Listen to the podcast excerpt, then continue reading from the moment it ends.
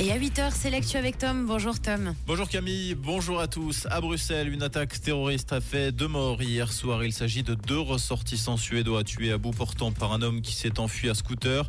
L'une des deux victimes détiendra également la nationalité suisse. L'assaillant est toujours activement recherché par la police. Un message vidéo de revendication a été posté sur les réseaux sociaux par un homme se disant inspiré par l'État islamique. Le niveau d'alerte terroriste a été relevé à 4 dans la capitale belge, soit le niveau maximal. Le match Belgique-Suède qui se jouait hier soir a été stoppé à la mi-temps vers 21h30.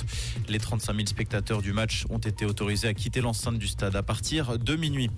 Marc Atala ne sera plus le directeur de la maison d'ailleurs d'Yverdon. Celui qui la dirigeait depuis 12 années a présenté sa démission au 31 janvier 2024.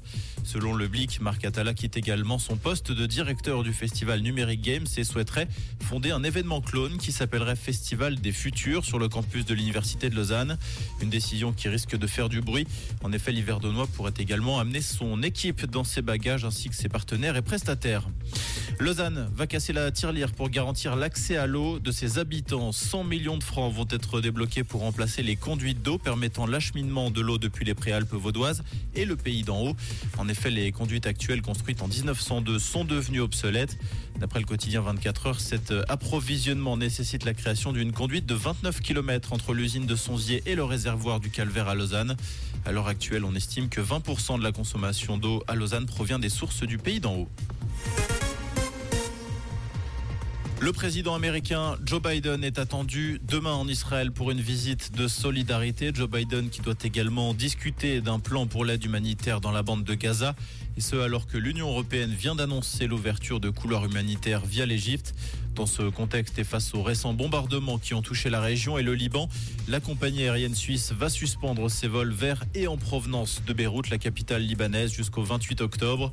La compagnie aérienne explique craindre une extension du conflit entre le Hamas et Israël.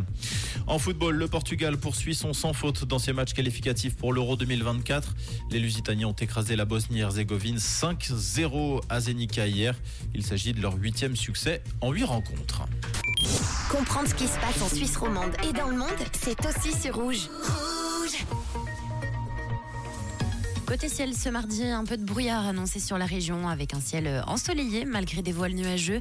Couvrez-vous bien ce matin, on a des températures bien fraîches, 6 degrés à Fleurier, 7 degrés à Séva et à Ottavo et 8 degrés du côté de Sétigny avec cette faible tendance à la bise toujours à prévoir et des températures un petit peu plus de saison. En journée, on aura 17 degrés. Au meilleur de la journée, un tout bon mardi à l'écoute de Rouge.